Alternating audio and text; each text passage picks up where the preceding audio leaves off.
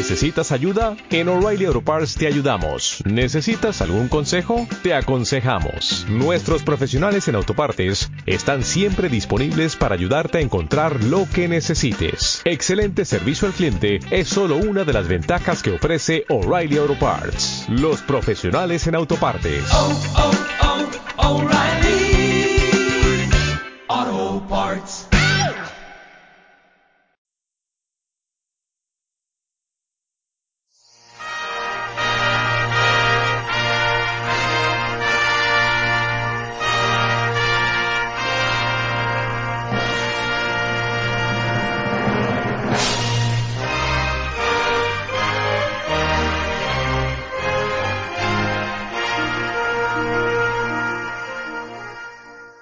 Efesios capítulo 3, versículos 1 al 13. Dice así la palabra de Dios, por esta causa yo, Pablo, prisionero de Cristo Jesús, por vosotros los gentiles, si es que habéis oído de la administración de la gracia de Dios que me fue dada para con vosotros, que por revelación me fue declarado el misterio como antes lo he escrito brevemente, leyendo lo cual podéis entender cuál sea mi entendimiento en el misterio de Cristo, misterio que en otras generaciones no se dio a conocer a los hijos de los hombres, como ahora es revelado a sus santos apóstoles y profetas por el Espíritu, que los gentiles son coherederos y miembros del mismo cuerpo y copartícipes de la promesa en Cristo Jesús por medio del Evangelio del cual yo fui hecho ministro por el don de la gracia de Dios que me ha sido dado según la operación de su poder. A mí, que soy menos que el más pequeño de todos los santos, me fue dada esta gracia de anunciar entre los gentiles el Evangelio de las inescrutables riquezas de Cristo y de aclarar a todos cuál sea la dispensación del misterio escondido desde los siglos en Dios que creó todas las cosas para que la multiforme sabiduría de Dios sea ahora dada a conocer por medio de la Iglesia a los principados y potestades en los lugares celestiales, conforme al propósito eterno que hizo en Cristo Jesús nuestro Señor, en quien tenemos seguridad y acceso con confianza por medio de la fe en Él, por lo cual pido que no desmayéis a causa de mis tribulaciones por vosotros, las cuales son vuestra gloria. A la luz de todo cuanto Pablo ha venido diciendo en esta epístola acerca de los enormes privilegios de los que ahora gozamos por ser cristianos, y más particularmente en el contexto de lo dicho en la segunda mitad del capítulo 2 que estudiamos el domingo pasado, de cómo Dios ha reconciliado a judíos y a gentiles para formar con ambos un solo pueblo, la iglesia, ahora el apóstol Pablo se dispone a orar para que estos hermanos sean fortalecidos en su fe al adquirir un entendimiento más pleno del amor de Cristo para con ellos.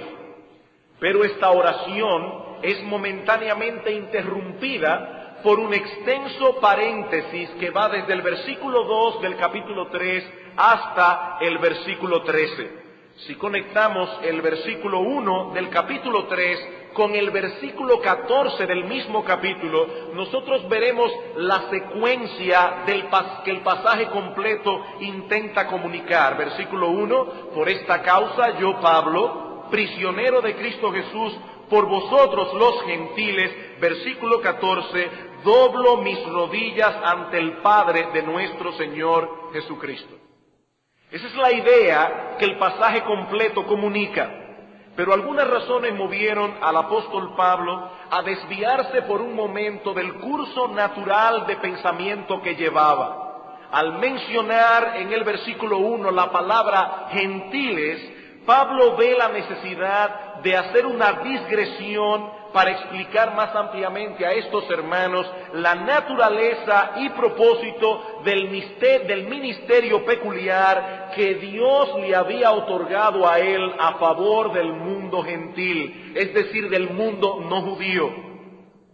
Esta es la porción más intensamente personal de toda la carta. En ella Pablo abre su corazón permitiéndonos conocer mejor a este extraordinario siervo de Cristo, cuya pasión por la iglesia y por su Salvador debe ser imitada por todo creyente. Pablo es un hombre digno de ser imitado. Este paréntesis, por otra parte, nos ayuda a poner en perspectiva la oración que sigue inmediatamente después. Nosotros dividiremos nuestra porción en dos partes.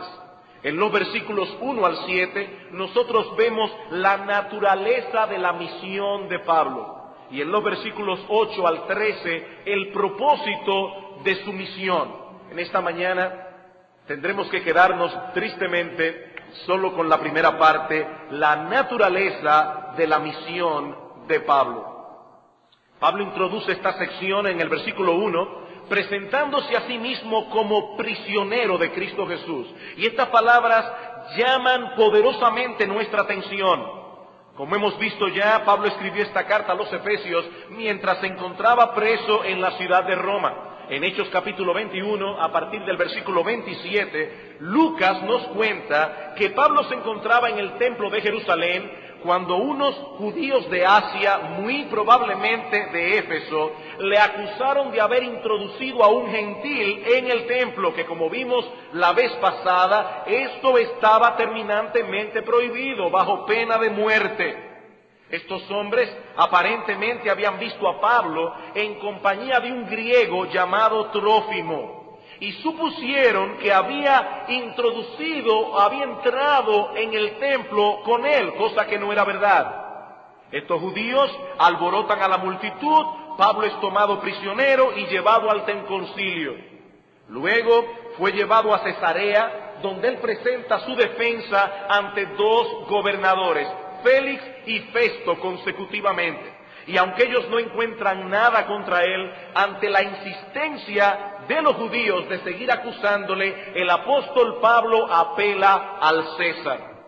Y es así como es llevado a Roma, donde permanece en custodia, encadenado a un soldado romano en una casa alquilada por dos largos años. Así que Pablo era literalmente un prisionero cuando escribió estas palabras.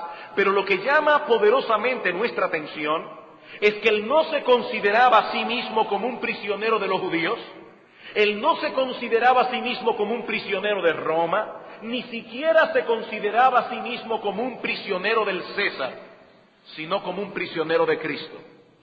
Pablo, prisionero de Cristo Jesús. Pablo entendía que la mano de su Salvador lo había llevado a esta situación con un propósito, de no haber sido la voluntad de Cristo, ni los judíos, ni los romanos, ni el mismo César hubiesen podido ponerlo en prisión. Él era, por tanto, un prisionero de Cristo y de nadie más.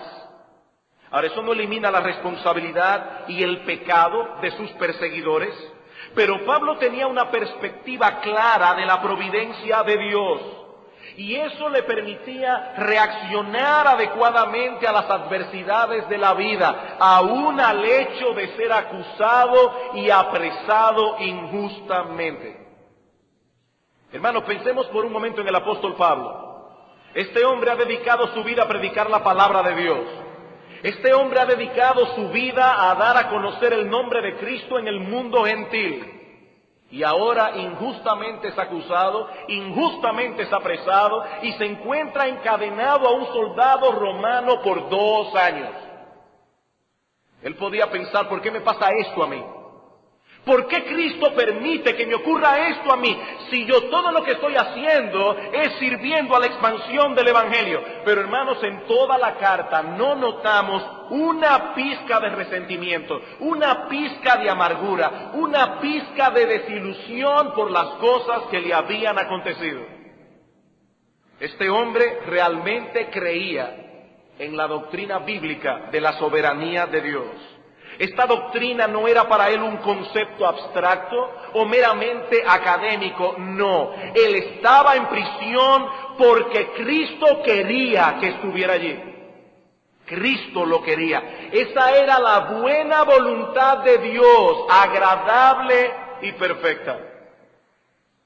Amados hermanos, todo cristiano necesita adquirir una comprensión cada vez más profunda de la providencia, de la soberanía de Dios y sus implicaciones. Solo así podremos reaccionar como cristianos ante las dificultades y aflicciones de la vida.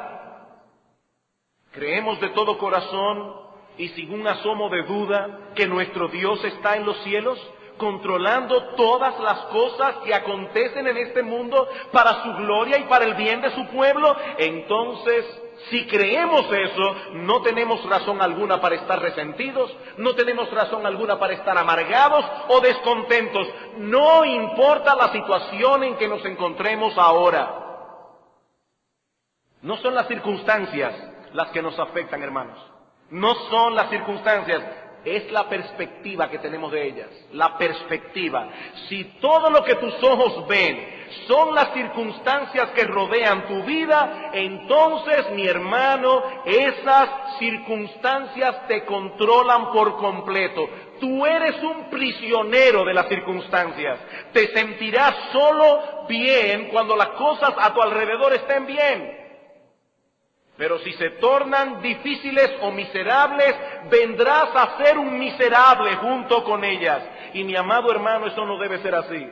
Eso no debe ser así. Nosotros tenemos un Padre amante en los cielos que cuida sabia y tiernamente de los suyos. Un Dios que ha prometido y revelado en su palabra que todas las cosas obran para el bien de aquellos que le aman. Todas las cosas. Hace un mundo de diferencia, un mundo de diferencia, verse a sí mismo como un prisionero de Cristo, de ese Cristo amante que murió en una cruz por nuestros pecados, y no como un prisionero de hombres malvados y llenos de prejuicios. Hay un mundo de diferencia. Y yo te pregunto, mi amado hermano, ¿de quién eres tú prisionero? ¿De quién eres tú prisionero? ¿Qué es lo que tus ojos ven cuando estás en aflicción? ¿A un marido desconsiderado? ¿A un hijo rebelde? ¿A un jefe abusivo? ¿A un vecino molestoso? ¿A una salud precaria? ¿A una economía aplastante? ¿O a un Cristo soberano que te amó con un amor eterno e inalterable al punto de dar su vida por ti? ¿Qué es lo que tus ojos ven? Mi hermano, ¿de quién eres tú un prisionero? Pablo era prisionero de Jesucristo, no de nadie más, no de nadie más.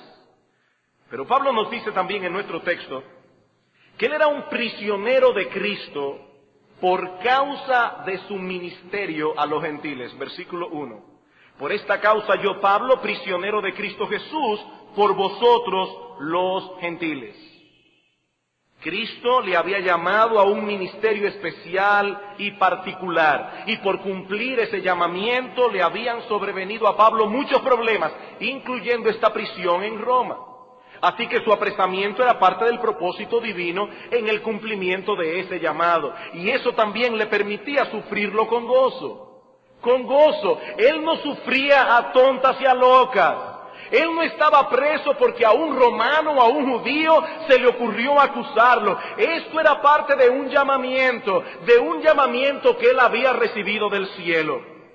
Por eso escribiendo a los colosenses, una iglesia formada mayormente por gentiles, Pablo les dice en el capítulo 1, versículo 24, ahora me gozo en lo que padezco por vosotros. Me gozo en eso. Mis padecimientos, dice Pablo, forman parte de un plan. Un plan del cual ustedes son los principales beneficiarios. Y eso me llena de gozo. Estos padecimientos míos son parte de mi ministerio a favor vuestro, dice Pablo. Y es acerca de este llamamiento peculiar que Pablo va a hablar ahora en detalles en los versículos 1 al 7. Y hay dos palabras claves que debemos resaltar aquí en el texto y que resumen la idea que Pablo tenía de su ministerio. Estas palabras claves son administración y servicio. Administración y servicio, versículo 2. si es que habéis oído de la administración de la gracia de Dios que me fue dada para con vosotros. Ahora, cuando Pablo dice aquí, si es que habéis oído tal cosa, él no está poniendo en duda que los efesios hayan escuchado de la administración que le había sido conferida a Pablo, sino que le estaba asumiendo que tal cosa era así. Nosotros podemos traducir esta frase en el original, ya que habéis oído de la administración de la gracia de Dios que me fue dada, ya que lo habéis oído. Esta palabra que Reina Valera traduce como administración es oikonomía. ¿De dónde viene nuestra palabra en español economía? Pablo era un administrador de Dios. ¿Y qué es un administrador? Bueno, es alguien que maneja los bienes ajenos, es alguien que maneja los bienes de otro, ya sea en una casa o en un negocio, pero para el beneficio de su verdadero dueño. Eso es un administrador. Y Pablo decía de sí mismo, yo soy un administrador del depósito sagrado de Dios, que me ha sido confiado para beneficio vuestro, gentiles, primariamente. ¿Y qué depósito era este? La gracia de Dios. Versículo 2. Si es que habéis oído de la administración de la gracia de Dios que me fue dado para con vosotros. La gracia de Dios aquí es una referencia a todos los favores inmerecidos que recibimos de la mano de Dios. Incluye la salvación, pero abarca mucho más.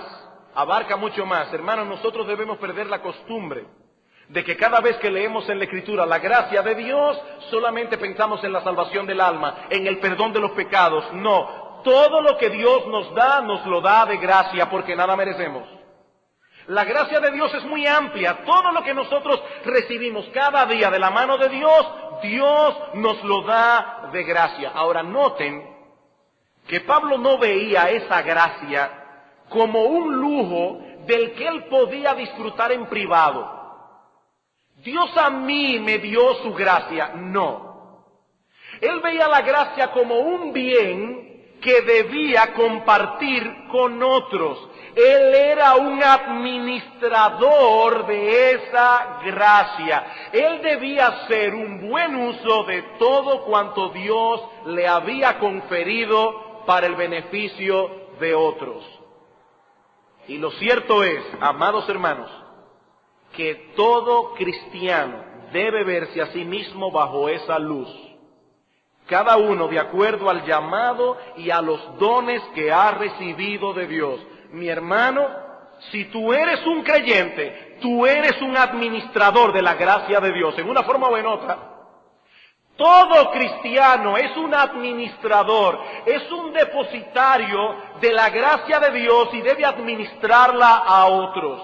Ahora, indudablemente, el llamado del apóstol Pablo fue muy especial, muy especial. Pero lo mismo que él, nosotros fuimos salvados por gracia. Lo mismo que Él, nosotros debemos dar de gracia lo que de gracia hemos recibido.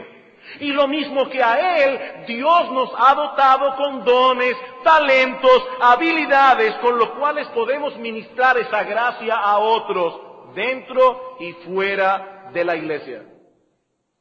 Mi hermano, tú eres un administrador de la gracia de Dios. En primera de Pedro capítulo 4 versículo 10 dice el apóstol, cada uno según el don que ha recibido, ministrelo a los otros como buenos administradores de la multiforme gracia de Dios. Y la palabra administradores allí es oikónomos, la misma palabra de Efesios 3.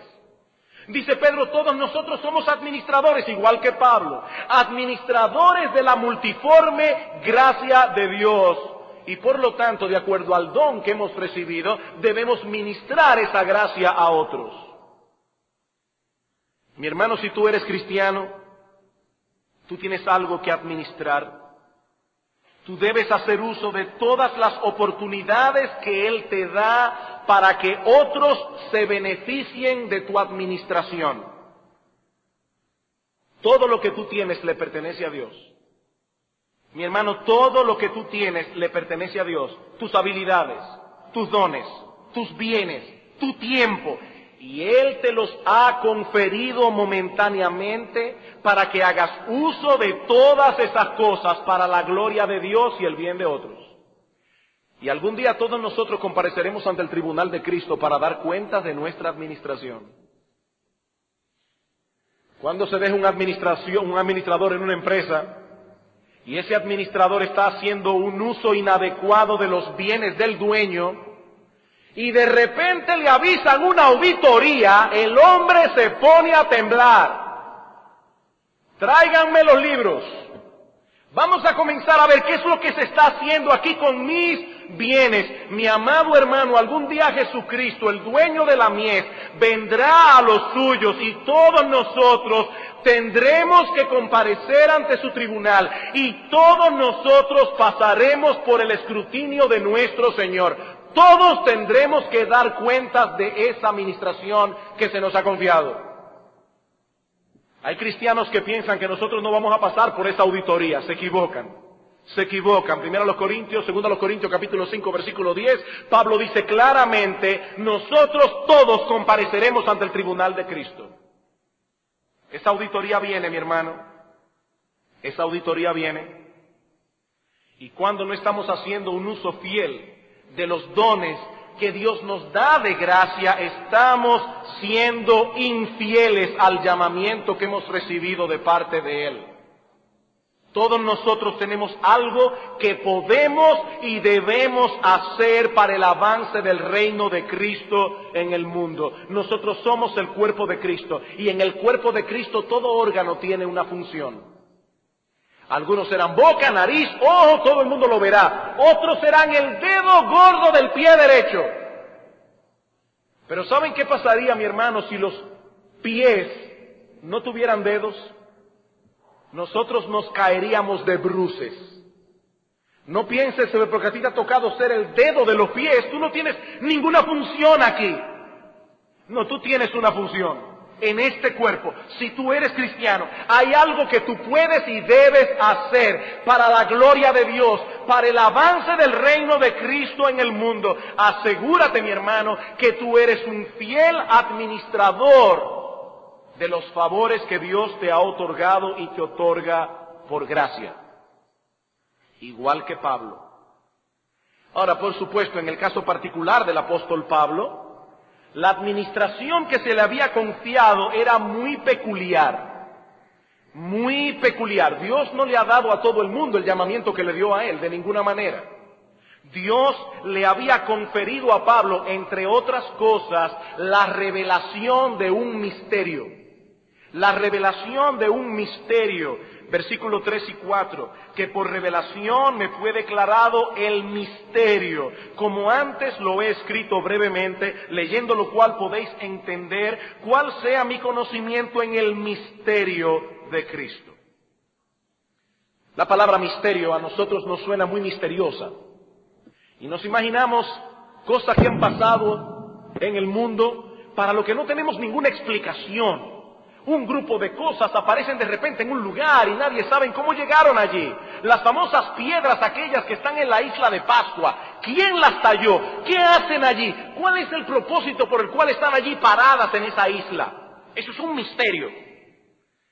Pero cuando la Biblia usa la palabra misterio, lo usa en otro sentido. La palabra misterio se usa en la escritura para referirse a una verdad que habría permanecido oculta a menos que Dios la revelara. Eso es un misterio.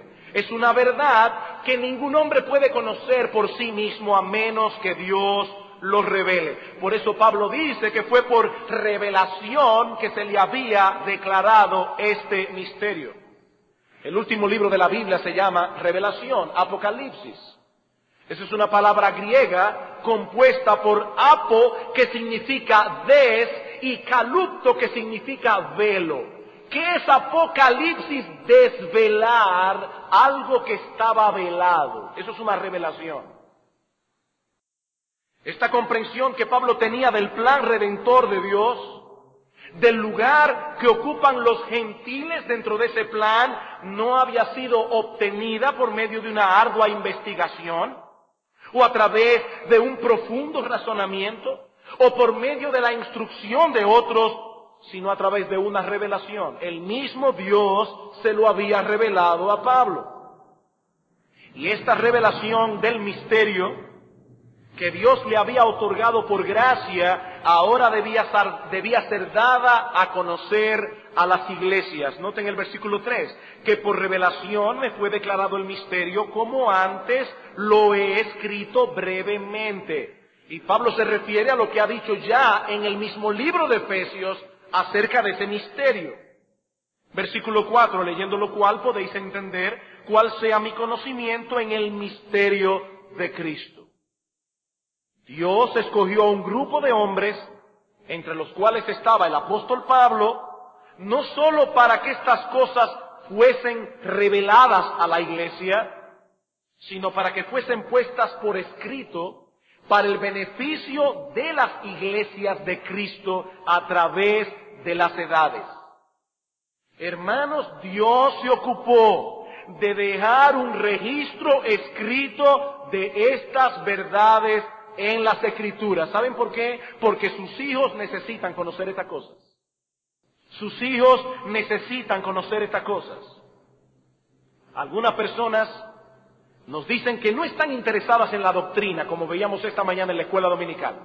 No estoy interesado en la doctrina. Lo que yo quiero escuchar son instrucciones prácticas de la vida cristiana.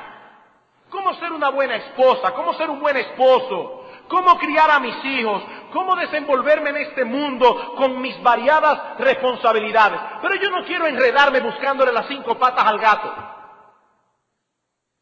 Cosas prácticas. Y lo cierto es que la palabra de Dios nos habla de todas esas cosas, aún en esta misma carta de Pablo a los Efesios. Pero todas esas instrucciones y exhortaciones prácticas que encontramos en los capítulos 4, 5 y 6 de la carta a los Efesios, y que en la providencia de Dios espero que lleguemos allí, todas esas direcciones prácticas descansan en estas doctrinas que Pablo ha venido desglosando en los capítulos 1, 2 y 3. De hecho, es interesante notar que en los capítulos 1, 2 y 3 de Efesios no aparece ni un solo mandato. A menos que tomemos el capítulo 2, versículo 11, como un mandato cuando Pablo dice, acordaos de que en otro tiempo vosotros los gentiles, etc.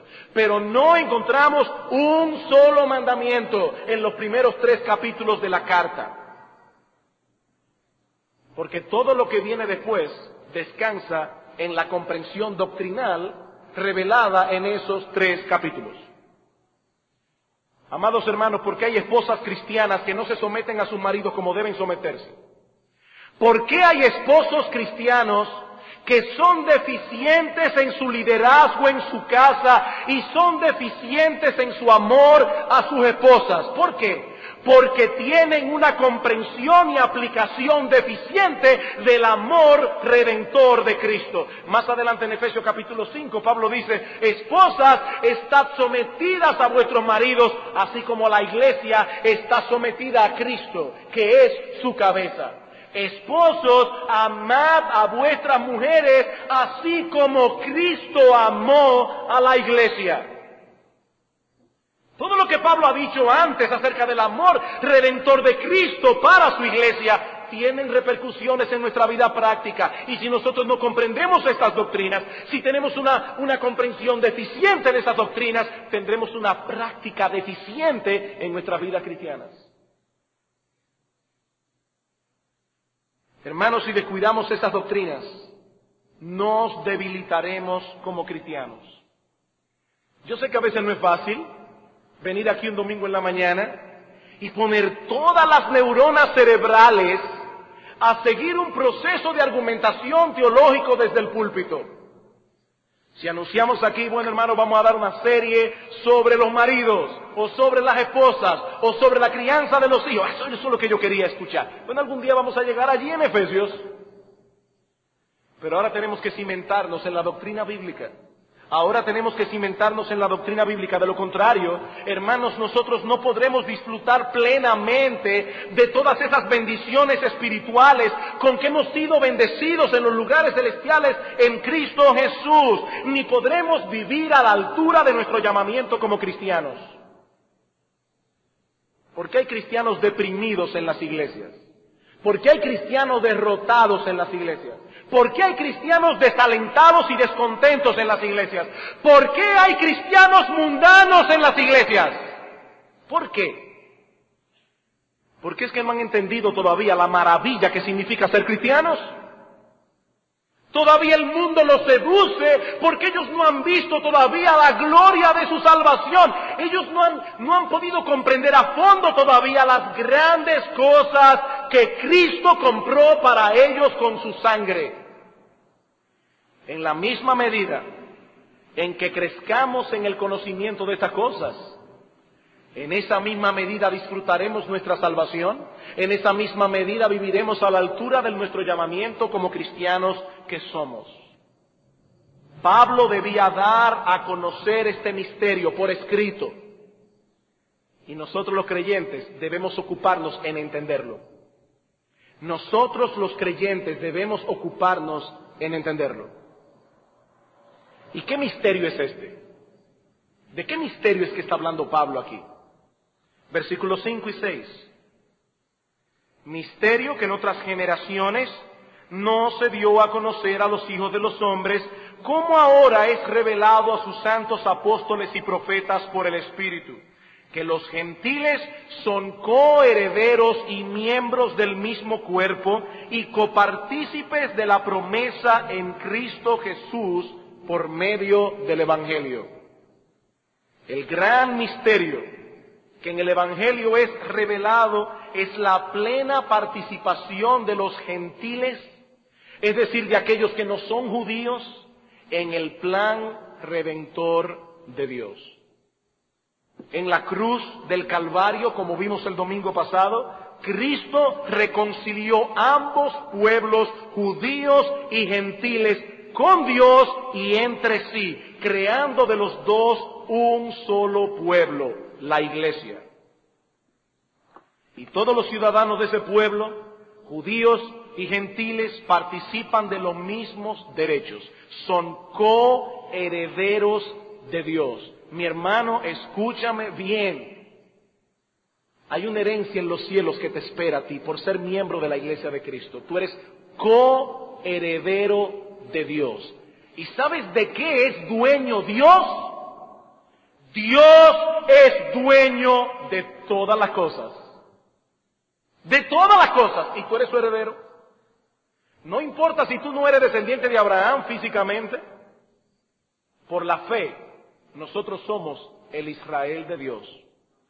Y todas las grandes promesas que Dios ha dado a este pueblo son nuestras, dice Pablo en Gálatas capítulo 3, versículo 28 al 29. Nosotros somos coherederos de Dios y copartícipes de la promesa de salvación que es en Cristo Jesús.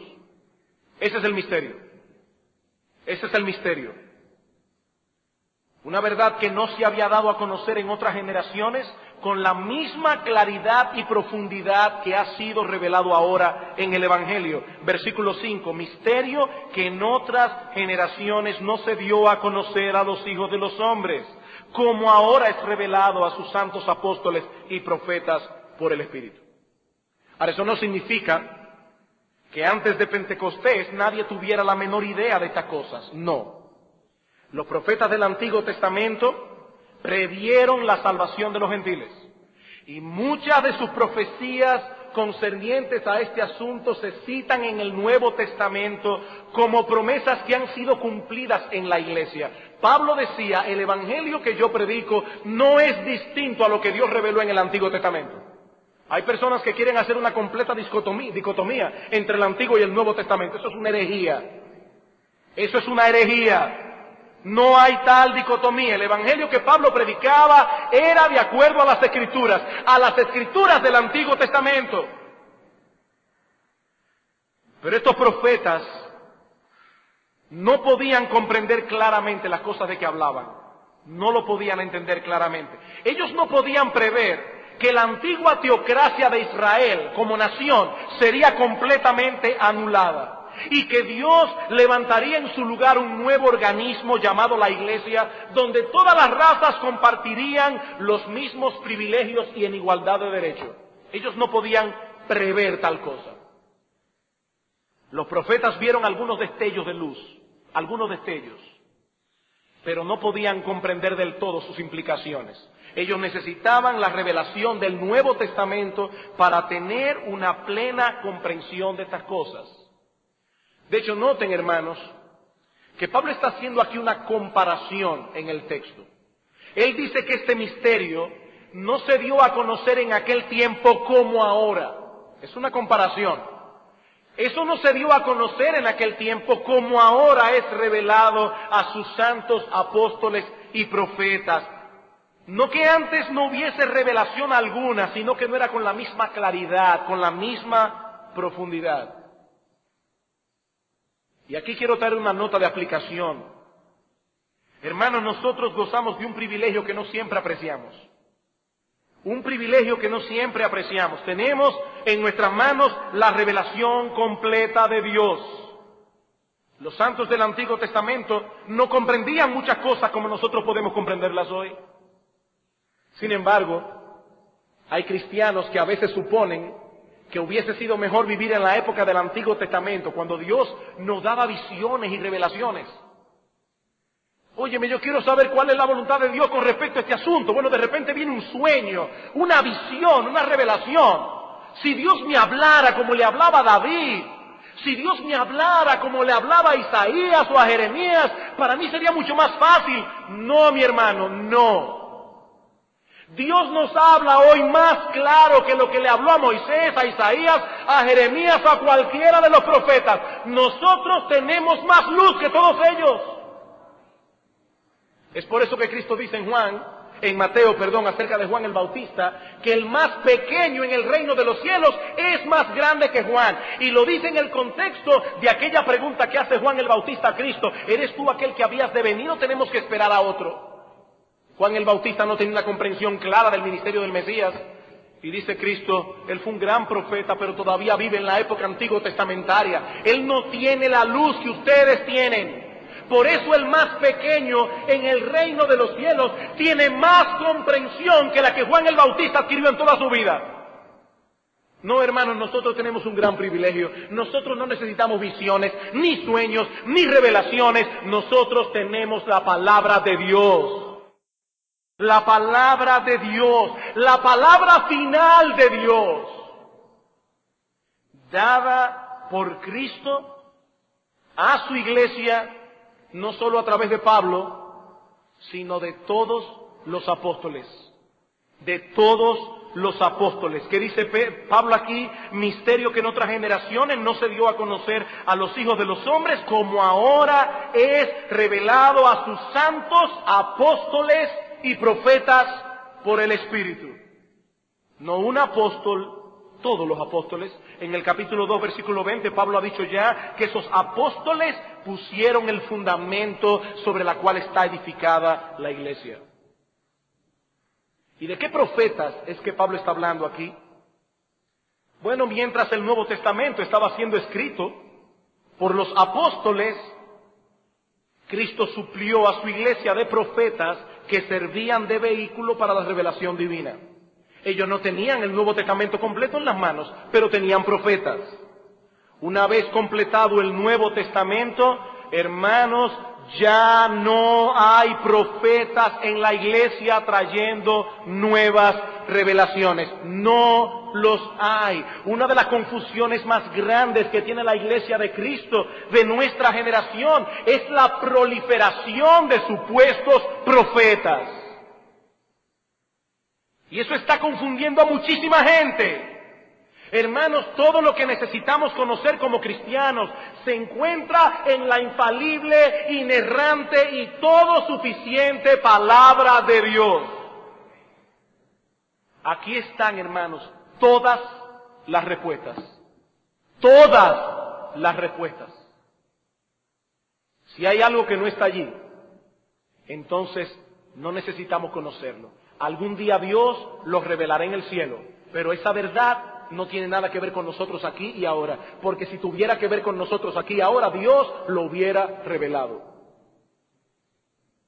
Y Pablo fue uno de aquellos que fueron seleccionados por Cristo para administrar estas cosas. Pablo era un administrador de la gracia de Dios. Pero Pablo no se veía a sí mismo únicamente como un administrador, sino también como un siervo. Versículo 7 como un siervo, del cual yo fui hecho ministro por el don de la gracia de Dios que me ha sido dado según la operación de su poder. La palabra ministro aquí es diáconos. ¿De dónde viene nuestra palabra diácono? Un diácono es un servidor. Y así se veía Pablo a sí mismo, como alguien que había sido llamado a servir el Evangelio a otros, y de manera particular a los gentiles. No solo a los gentiles, cuando Pablo llegaba a un lugar, ¿qué era lo primero que él preguntaba? ¿Dónde estaban los judíos reunidos? Él sabía que debía predicar el Evangelio primeramente a los judíos, después a los gentiles. Pero su ministerio peculiar era para los gentiles. Y hay dos cosas, hermanos, que yo quiero que ustedes noten aquí en conjunción con esta idea del servicio. En primer lugar, que Pablo lo consideraba como un gran privilegio. Que Pablo lo consideraba como un gran privilegio. Esto era parte de los dones que él había recibido por la gracia de Dios. Versículo 7, del cual yo fui hecho ministro, siervo, diácono, por el don de la gracia de Dios. Yo no merezco servirle a Cristo, dice Pablo. Yo no merezco ser un servidor de su iglesia. Si hoy soy un ministro del Evangelio es únicamente por la gracia de Dios. Y esto resulta sorprendente, hermanos, si pensamos en todos los problemas que Pablo tuvo que enfrentar a lo largo de su vida por causa de este servicio. ¿Cuántos problemas? No olviden que en el mismo instante en que él escribía estas palabras, él estaba encadenado a un soldado romano. Pero aún así, él veía este servicio como un privilegio. Y yo creo personalmente, hermanos, que esta es una perspectiva del ministerio cristiano que debe ser recobrada en medio nuestro. Yo creo personalmente que esta es una perspectiva del ministerio cristiano que debe ser recobrada en medio nuestro. Hermanos, servirle a Cristo en el Evangelio es un enorme privilegio, aun a pesar de todas las penurias, vicisitudes y dificultades que ese servicio trae consigo. Es un privilegio. Por eso Carey le decía a su hijo, mi hijo, si el rey de reyes te llama a servirle en el Evangelio, no te rebajes a ser un embajador del rey de Inglaterra. Eso es rebajarse. Porque no hay un privilegio más grande que ser embajador del rey de los cielos. Claro está, Cristo no llama a todos los suyos a entregarse a tiempo completo a este servicio. Pero debemos preguntarnos seriamente, sobre todo los hombres que están sentados aquí en esta mañana, muchos ya con una vida hecha, debemos preguntarnos seriamente, ¿consideraría yo como un privilegio que Él me llamara a hacerlo? ¿Consideraría yo como un privilegio que Dios me llame a mí a dejar todas las cosas, a dejar a un lado mi profesión, a dejar a un lado todo lo que tengo para servir a Jesucristo en su obra a tiempo completo? ¿Consideraría yo como un privilegio que Cristo me mandara a mí como misionero a un lugar lejano a llevar las buenas nuevas de salvación a un montón de personas que van camino al infierno? ¿Consideraría yo eso como un privilegio? Quisiera yo ver a mi hijo no solo convertido, sino sirviendo a Cristo de este modo. Pregúntatelo, padre, si tienes un hijo varón. Quisiera yo ver a mi hijo, en vez de ser médico, abogado, ingeniero, quisiera verlo yo sirviendo a Cristo en su obra como pastor o como misionero. Quisiera yo ver a mi hija casada con un siervo de Jesucristo, casada con un pastor, casada con un misionero. Quisiera eso yo. Repito que no todos hemos sido llamados a hacer esto. No, no todos hemos sido llamados a hacer esto. Para ser fiel a Cristo no hay que ser pastor, ni, hay que ser misionero. Eso es una idea equivocada. Cada cual tiene su llamamiento. Lo que yo quiero, hermanos, que tú te preguntes es si tú ves el servicio a Cristo como una honra, tal como el apóstol Pablo lo vio. Eso es lo que yo quiero que tú te preguntes. En estos días estaba hablando con un grupo de jóvenes en casa y les hablaba de esto. Les hablaba de esto. ¿Por qué tienen que ser los norteamericanos y los ingleses los que manden misioneros? ¿Por qué tienen que ser ellos que se enreden a aprender chino y aprender urdu y aprender todos esos idiomas raros para llevar el Evangelio de Jesucristo, hermanos? ¿Por qué tienen que ser ellos? ¿Por qué nosotros no podemos orar como iglesia y pedirle que nos dé los recursos y pedirnos que nos dé los hombres para enviarlos al campo misionero a predicar el glorioso Evangelio de Jesucristo? ¿Por qué no podemos ser nosotros como iglesia? ¿O por qué no podemos sacar de aquí hombres que vayan a Yabonico, que vayan a La Vega, que vayan a San Francisco? El pastor Eric Gómez está orando por esto. Necesitamos más pastores. ¿Saben lo interesante, hermanos? Cristo le dice a los discípulos, oren al Señor de la mies, que envíe obreros a su mies. ¿Y saben a quién Cristo envió? A ellos mismos. A ellos mismos. Es muy fácil orar y decir, envía misioneros. La pregunta es, Señor, ¿debo ser yo? Mi hermano, allí sentado donde estás, pregúntatelo, ¿debo ser yo?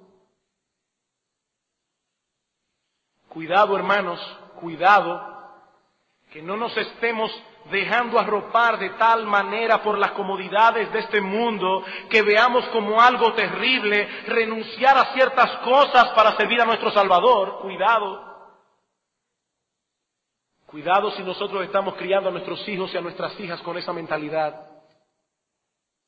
Estamos nosotros criando a nuestros hijos para que si en el día de mañana Dios les da la honra y el privilegio de llamarlos al ministerio, ellos estén preparados para eso. Ay, pero es que, es que en, en Pakistán no hay videos, ni aparato de DVD. Esa es la mentalidad con la que nosotros estamos criando a nuestros hijos. Es que allá no hay McDonald's, ni Burger King, la comida es rarísima y se pasan muchos trabajos, sí es verdad. Pablo lo pasó peores y él decía, óyeme, qué gracia me dieron a mí de servir a Cristo en su obra, qué gracia, qué gracia. Hermanos, si bien es cierto que no todos han sido llamados a servir a tiempo completo en la obra de Dios, también es cierto que todos hemos sido llamados al servicio en su reino, todos, cada cual conforme a la vocación que ha recibido de Él. Así como es un gran privilegio que Cristo nos llame a servirle como pastores o como misioneros, también es un gran privilegio que nos llame a servirle como médicos, como ingenieros, como abogados, como choferes de carro público, como amas de casa, como lo que sea. Debemos tener la mentalidad que tenía Carey. Carey decía, yo soy siervo de Cristo, remiendo zapatos para sostener al siervo. Porque Carey era zapatero. Un caso interesante, un zapatero que tradujo la Biblia a varios idiomas de la India. Qué interesante, un zapatero con una mujer enferma, con muchísimos problemas, pero hermano, nosotros estamos llamados a servir a Cristo desde la posición en que Dios nos puso. Dice Pablo en Colosenses capítulo 3, versículo 23, en adelante, todo lo que hagáis, hacedlo de corazón como para el Señor y no para los hombres, porque a Cristo el Señor servís. Cuando el pastor sale para su oficina en la mañana, él sale a servirle a Cristo. Y cuando tú sales para tu oficina en la mañana, tú sales a servirle a Cristo. Y la hermana que se queda en su casa como ama de casa, ella se queda allí para servir a Cristo, cada cual en su vocación. Y es un privilegio servir a Cristo. Pero hay algo más que quiero que noten en nuestro texto. Pablo no solo veía el servicio a Cristo como un privilegio, sino que entendía perfectamente que era por el poder de Cristo que podía llevar a cabo este servicio. Versículo 13, 7, perdón, del cual yo fui hecho ministro por el don de la gracia de Dios que me ha sido dado según la operación de su poder. Según la operación de su poder. Fue por el poder de Cristo que Pablo el perseguidor vino a ser un apóstol y un ministro del Evangelio. Y era ese mismo poder el que lo sostenía y lo capacitaba para el cumplimiento de la labor que se le había encomendado, el poder de Dios. Escribiendo a los colosenses acerca de este mismo asunto, Pablo le dice, para lo cual también trabajo, luchando según la potencia de Él, la cual actúa poderosamente en mí. Luchando según la potencia de Él. Pablo estaba consciente de su propia debilidad, de que sin el poder de Cristo obrando en Él, sus propias capacidades eran menos que nada. Hermanos, ¿quién tiene poder? Para convertir un alma? ¿Qué predicador es tan poderoso? ¿Quién tiene poder para capacitar a, un creyente con la gracia necesaria para dar muerte al pecado, para cultivar aquellas características que nos hacen cada vez más semejantes a nuestro Salvador? ¿Quién tiene ese poder? ¿O quién puede en sus propias fuerzas permanecer en el servicio de la obra de Cristo a pesar de todos los motivos de desalientos que asaltan a los siervos de Dios continuamente. El cansancio físico y emocional, las persecuciones, las críticas dentro y fuera de la iglesia. Todas esas cosas minan al siervo de Dios. Mis amados hermanos, créanme, si no fuera por la gracia de Cristo, si no fuera por su poder obrando en nosotros, no podríamos hacer absolutamente nada que fuese útil para el reino del Señor. Y en la misma medida en que estamos conscientes de esa realidad, en esa misma medida nos ampararemos en el poder de Cristo y entonces seremos fuertes en Él. Por eso cuando Pablo le pide a Cristo en oración que lo libre del aguijón que tenía en su carne, Cristo le dijo que no. Cristo le dijo que no. Bástate mi gracia, Pablo, porque mi poder se perfecciona en la debilidad. Por tanto, dice Pablo, de buena gana me gloriaré más bien en mis debilidades, para que repose sobre mí el poder de Cristo, porque cuando soy débil, entonces soy fuerte. Tal vez tú te ves a ti mismo y dices, ¿qué puedo hacer yo? Por la iglesia del Señor? ¿Qué puedo hacer yo con tantas debilidades, con tantas luchas en mi corazón? Mi hermano es el poder de Cristo, es el poder de Cristo. Era esta conciencia de debilidad lo que guiaba a Pablo a pedir continuamente a las iglesias que oraran por él. Oren por mí. Cuando Spurgeon le preguntaron cuál era el, el secreto de su éxito ministerial, su respuesta fue, mi iglesia ora por mí. Y aquí, hermanos, quiero dar una, una nota de encomio, de alabanza a ustedes como iglesia. No son uno ni dos. Los hermanos que se acercan a uno y nos dicen, pastores, nosotros oramos por ustedes cada día. Nosotros oramos por ustedes cada día. Y cuando uno se va a ministrar a otro lugar, esa, esa verdad tranquiliza el corazón. Qué bueno tener una iglesia que está consciente de la debilidad de sus siervos. Qué bueno tener una iglesia que sepa que a la larga es el poder de Cristo, no es el poder del pastor. Amados hermanos, el ministerio cristiano no es un juego. No es un juego, es una batalla intensa, peligrosa, que de ningún modo podremos librar exitosamente en nuestras propias fuerzas. Por eso Pablo dice en Romanos capítulo 15, versículo 30, os ruego hermanos que luchéis junto conmigo orando por mí a Dios.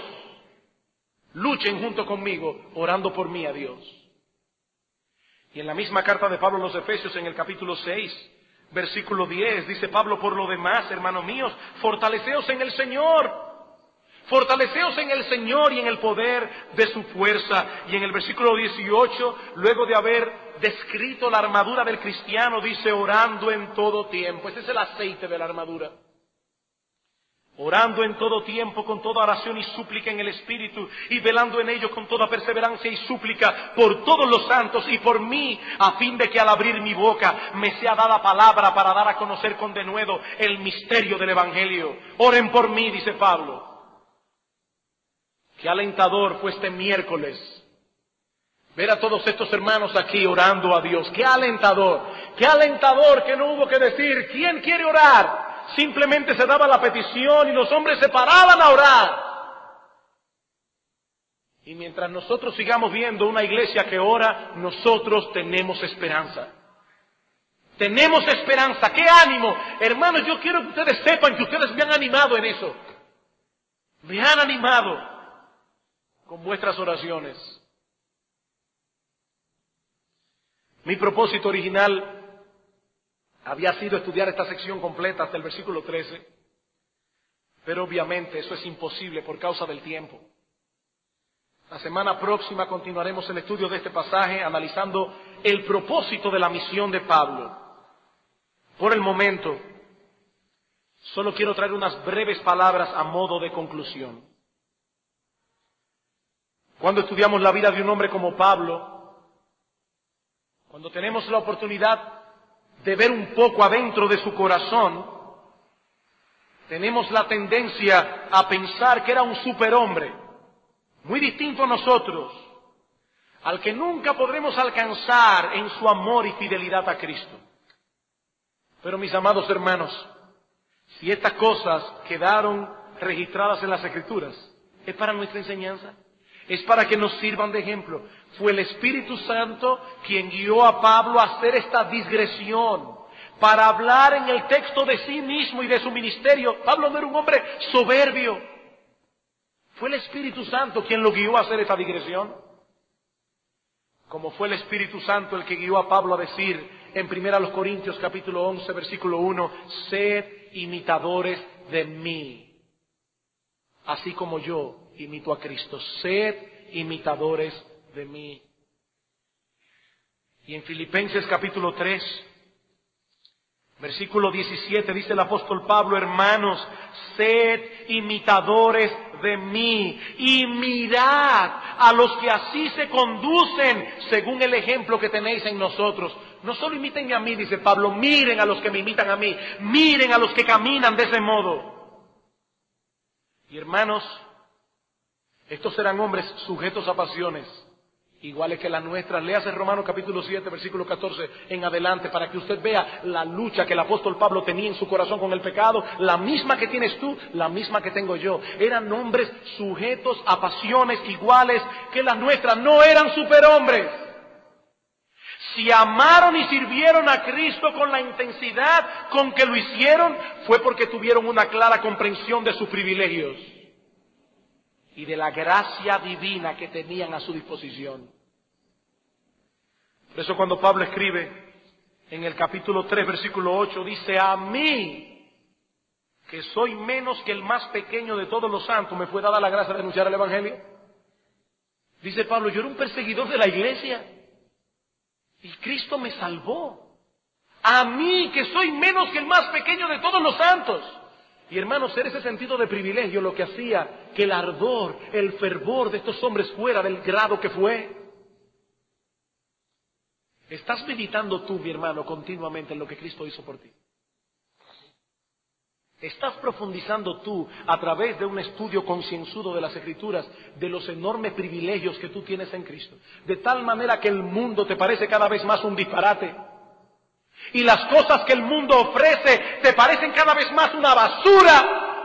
De tal manera que tú puedas decir como el apóstol Pablo, yo lo he perdido todo y lo tengo por basura a cambio del conocimiento de Cristo Jesús, mi Señor. ¿Estás conociendo tú a Cristo, tu Señor, de esa manera? De tal modo que puedas decir, todo lo que el mundo me ofrece es una basura a cambio de ese conocimiento. No, no eran superhombres, no eran superhombres fueron hombres que llegaron a apreciar la gracia de Dios en ellos y por eso hicieron lo que hicieron y por eso amaron a Cristo como lo amaron y por eso sirvieron en la iglesia como sirvieron. Y en cuanto a ti, mi amigo que nos visitas hoy, yo no quiero que pases por alto que el hombre que escribió estas palabras antes había sido un perseguidor de la iglesia. Yo no quiero que tú pases por alto que el hombre que habló con esta pasión por Cristo y por su iglesia fue un perseguidor de la iglesia. Con quien Cristo se encontró camino a Damasco. Y le dijo, Saulo, Saulo, ¿por qué tú me persigues? Dura cosa te es dar cosas contra un aguijón. Y yo te pregunto, mi amigo, tú vas a seguir dando cosas contra un aguijón. ¿Eres tú quien te estás dañando? ¿O tú crees que a Cristo le afecta de alguna manera la dureza de tu corazón? Le entristece porque es compasivo, pero no reduce ni una pizca su gloria. Eres tú, mi amigo, que estás dando cosas contra un aguijón. Eres tú, mi amigo, quien vas a sufrir por los siglos de los siglos por la dureza de tu corazón. Eres tú, mi amigo, eres tú. Eres tú quien te estás haciendo daño en una vida hueca y sin sentido por rechazar a Jesucristo. Eres tú. Pero mi amigo, el mismo poder de Cristo que transformó a Pablo de un perseguidor a un amante de Jesucristo, ese poder está disponible para ti hoy. Ese mismo poder del Cristo resucitado está disponible para ti hoy. Ven a Cristo, mi amigo, ven a Cristo. No sigas dando cosas contra el aguijón. Ven clamando por misericordia. Ven clamando por misericordia. Que Cristo ha dicho que Él no va a desechar a nadie. Él no va a echar a nadie fuera. Que venga Él clamando por perdón y arrepentimiento.